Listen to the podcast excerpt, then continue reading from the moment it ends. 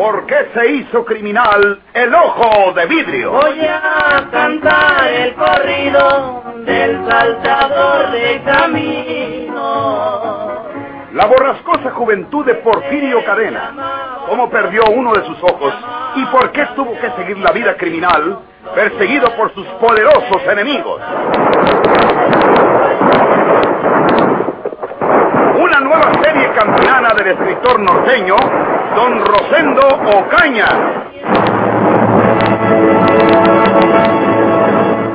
¿Por qué permitió usted que la acompañara un extraño, señora García? Usted me dijo que era primo de su esposo. Imagínese, era nada menos que Porfirio Cadena.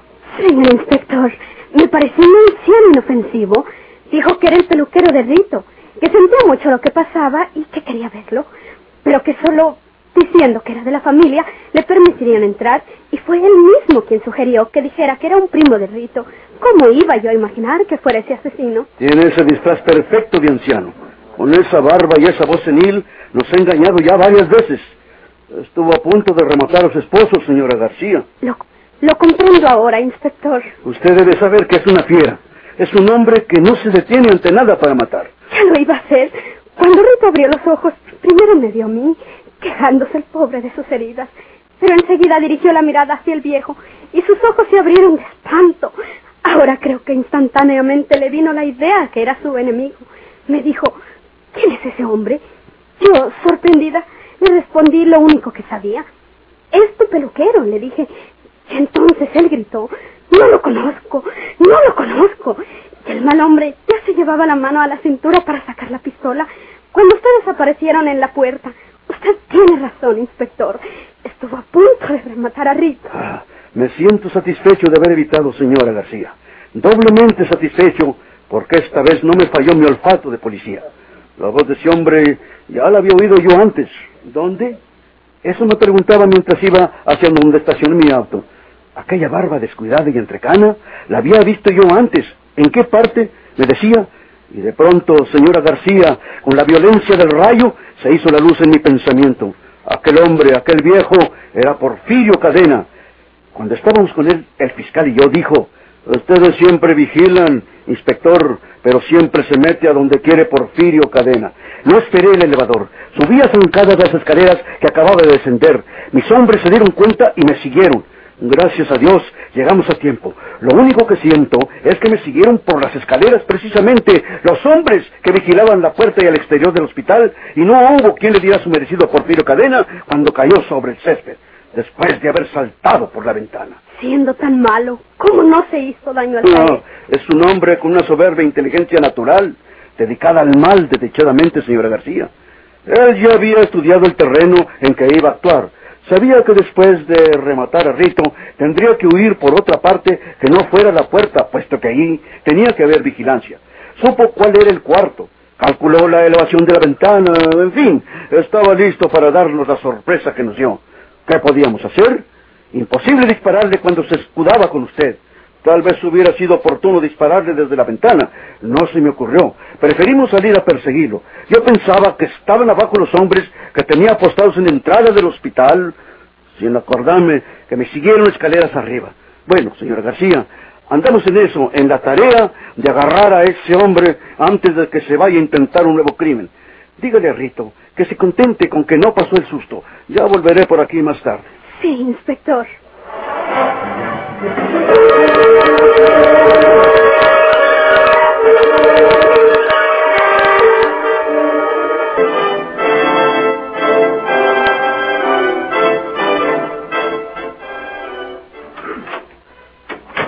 ¿Quién?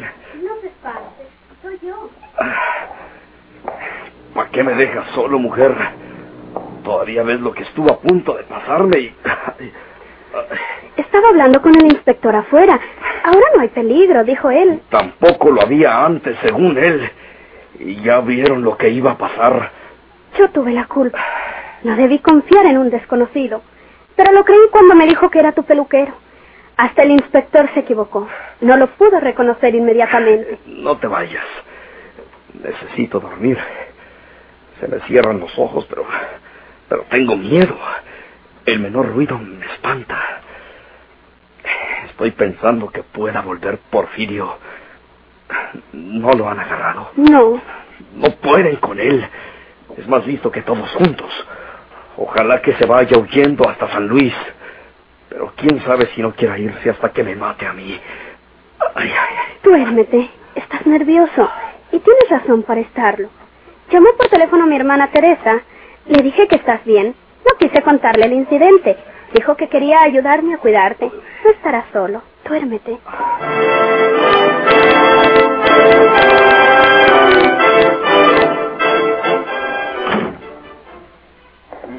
Buenos días, don Antonio. Días, Elenita. Usted siempre madruga. Acabo de abrir, ¿eh? Eh, Todavía no son las ocho. Falta un cuarto.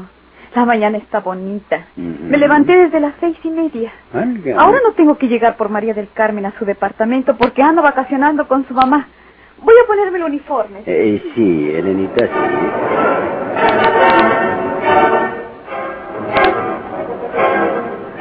Elena Manzano seguía trabajando en la misma tienda de la calle Colón.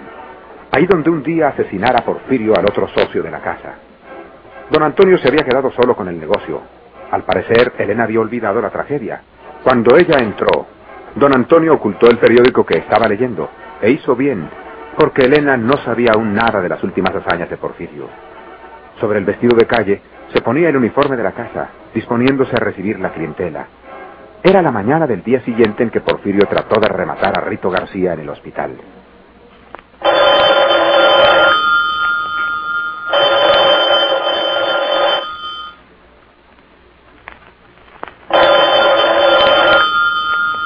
Eh, conteste, Elenita, a ver quién llama tan de mañana. ¿Mm? Sí, don Antonio. Las dos naciones para servirle. Elena, Eh, señorita Elena, soy Porfirio. usted. Oiga lo que voy a decirle y no me contradiga nada si quiere que la respete como siempre le he respetado. Necesito un traje para poder cambiarme de ropa y salir de la ciudad. Tengo con qué pagarlo. Un traje y algunas anchetas más de las que ustedes venden ahí. Ahorita voy para allá. Desde aquí donde estoy telefoneando, estoy viendo para allá. Tan solos usted y el viejo ese. El viejo no me conoce. Atiéndame usted como si fuera un cliente cualquiera. No la molestaré más porque me voy de la capital. Diga algo Ancina como que soy un cliente que le ha preguntado por alguna cosa para que el viejo no se la coma preguntas. M- Muy bien, señor. Eh, Claro que tenemos lo que usted necesita. Ya está abierta la tienda. ¿Puede venir? Gracias, señorita Elena. Un señor que quiere un traje y otras prendas. Sí. Quería saber si ya está abierta la tienda. Le dije que puede venir. Lo atenderé en cuanto llegue. Eh, correcto, Elenita. Mm, Yo voy a revisar mis papeles. ¿Mm? Aquí dejó el periódico don Antonio. ¿Qué dice aquí? Vuelve a las andadas Porfirio Cadena, el ojo de vidrio. La policía no ha podido encontrar la más leve pista del asesino que balació el martes pasado a Rito García y que ayer trató de rematarle en el Hospital General, disfrazándose de anciano y sorprendiendo a la misma policía. Dios santo. El inspector Riverol, jefe del servicio secreto, ha declarado que teme fundadamente que Porfirio Cadena vaya a cometer otros crímenes en su huida y recomienda a las personas que puedan reconocerlo porque hayan visto su fotografía que den aviso a la policía en cuanto lo vean. La vida de cualquier persona puede estar amenazada de muerte en estos momentos, terminó diciendo el inspector Héctor Riverol. En este momento, Porfirio debe venir cruzando la calle hacia aquí. ¿Qué debo hacer? Obedecerle es convertirme en su cómplice contra el primer crimen que vaya a cometer hoy, sirviéndose de las ropas que aquí le proporcione. No, no debo hacerlo. Eh, don Antonio, Mm. eh, perdóneme, pero le mentí hace un momento. ¿Qué, qué, qué le pasa a usted, Elenita? El hombre que telefoné hace un momento es el asesino Porfirio Cadena. Elenita. Avisemos a la policía.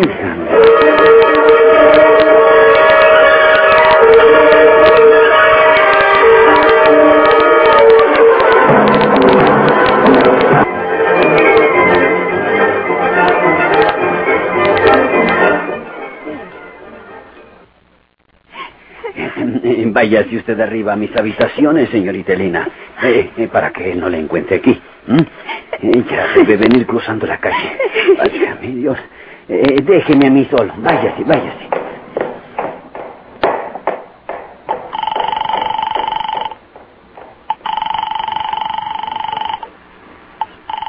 ¿Servicio secreto para servirle? Eh, señor, señor, eh, tenga la bondad de informarme si se encuentra allí el inspector Riverol. Es urgente, señor.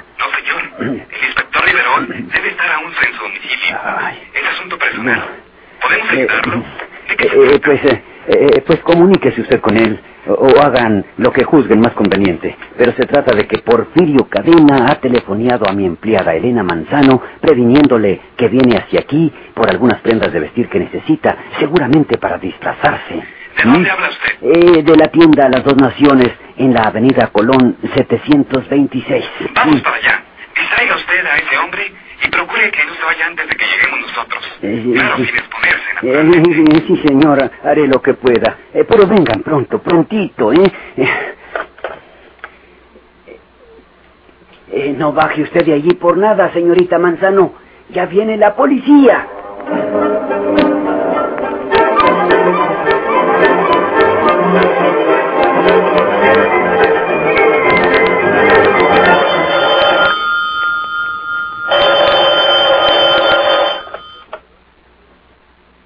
Habla Riverol.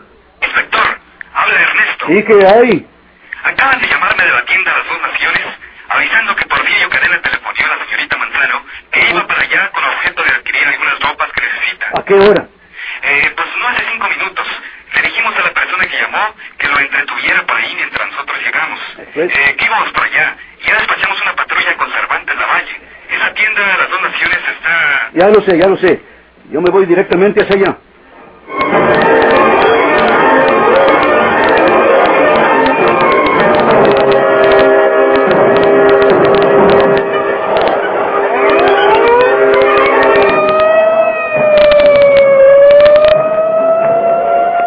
Pero Porfirio Cadena iba cautelosamente hacia su objetivo.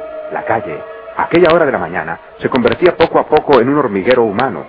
Numerosas personas de ambos sexos y de todas edades se dirigían apresuradamente hacia sus ocupaciones, descendían de los omnibuses, abandonaban los automóviles estacionados en las aceras, y era aquello un nervioso y embrollado laberinto humano.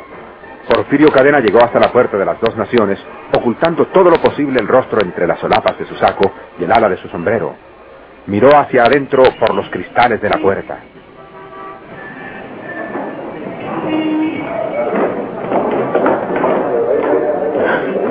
El viejo está hablando por teléfono. Malo. Sospecho que Elena tuvo miedo y se lo dijo. El viejo debe estar hablándole a la policía. Mejor me voy a refugiar a la acera de enfrente.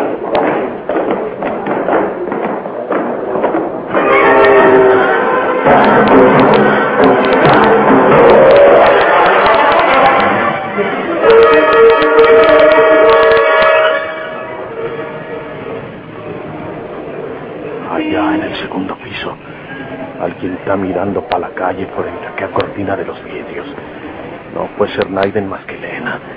Hice mal en fiarme de. Me están preparando la trampa donde caiga redondito. ¿Eh? Ahí viene la policía. Vámonos de aquí.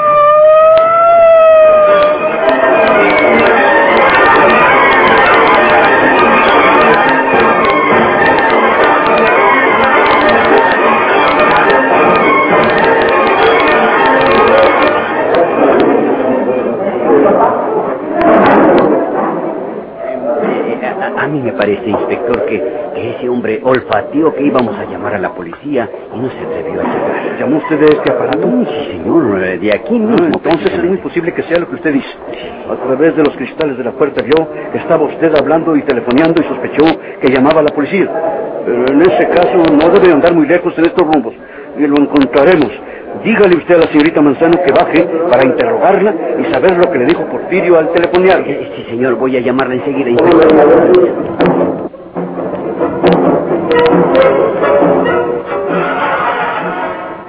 para servirle, señor. Eh, quiero que me venda unas ropas que necesito. Confeccionamos tan solo ropas para eclesiásticos, señor, eh, como lo dice el anuncio de nuestra puerta. De esas ropas son de las que quiero. Eh, usted no es sacerdote. Pero un hermano mío sí. Ah, vaya. Y quiero regalarle el traje completo de cura porque hoy es el día de su cumpleaños. Eh, tengo con qué pagarle. Mire usted. Mire. Muy bien, muy bien. Muy bien, caballero.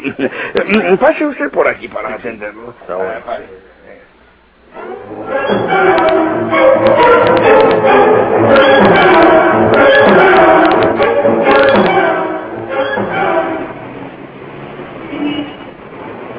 Eh, ¿Puedo dejar este bulto aquí, maestro? Desde luego, señor. ¿Qué se va a arreglar? Eh, eh, rasúreme, eh, túmbeme el bigote.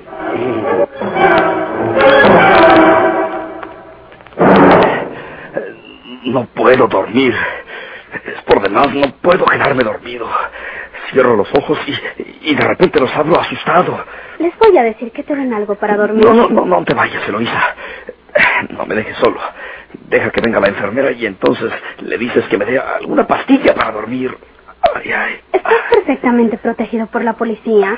No temas nada y duérmete. Sería mejor que pudieras dormir sin necesidad de ningún medicamento. Tú no sabes lo que es Porfirio Cadena. Es de esos malhechores que se meten por el ojo de la cerradura.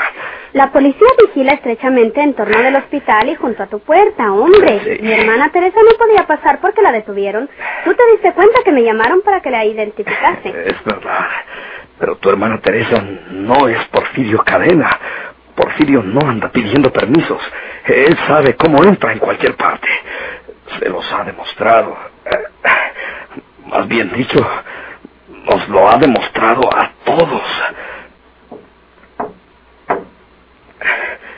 Debe ser la enfermera. Puede pasar. El sacerdote, señora. ¿Sacerdote? ¿Pero para qué? No te espantes, hombre. Pase usted, padre.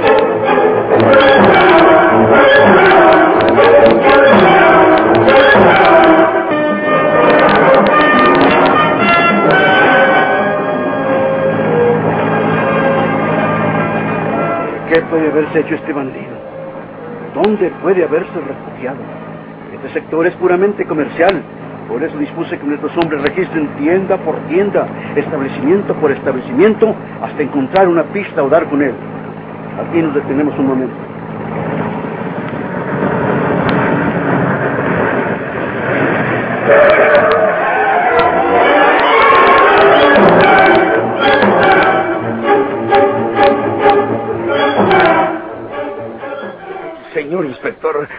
Un hombre de esas señas estuvo aquí hace como una hora y, y compró algunas prendas de sacerdote. ¿Por dónde se fue? Eh, por ahí, señor, por ahí, por- hacia la calle Palma. Vamos tras él. No puede estar muy lejos.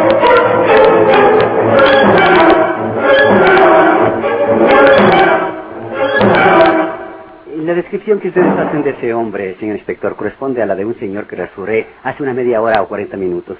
Ordenó que le rasurara el bigote. Eh, ¿Cómo andaba vestido? De paisano. Algo descuidadas sus ropas. ¿Traía algún paquete? Sí, señor.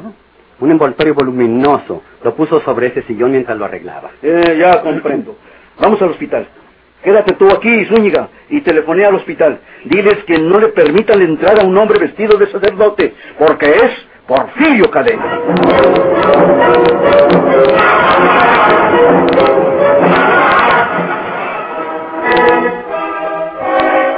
Soy el vicario de la parroquia de Nuestra Señora. Eh, conozco su desgracia, señor. Eh, quiero ver si puedo ayudarlo en algo. Padre, mi esposo está bien. No es padre, no es padre, no es padre, es, es Porfirio Cadena. ¿Qué dices? Ahora sí te vas a morir, desgraciado. ¿Por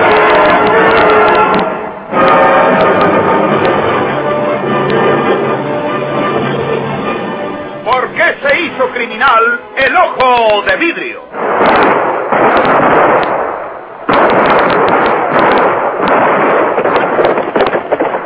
Muchas gracias por su atención. Sigan escuchando los vibrantes capítulos de esta nueva serie rural. ¿Por qué se hizo criminal el ojo de vidrio? Se disfrazaba de arriero para asaltar los poblados. El gobierno mataba muchos soldados, nomás blanqueaban los cerros, de puros sin calzón.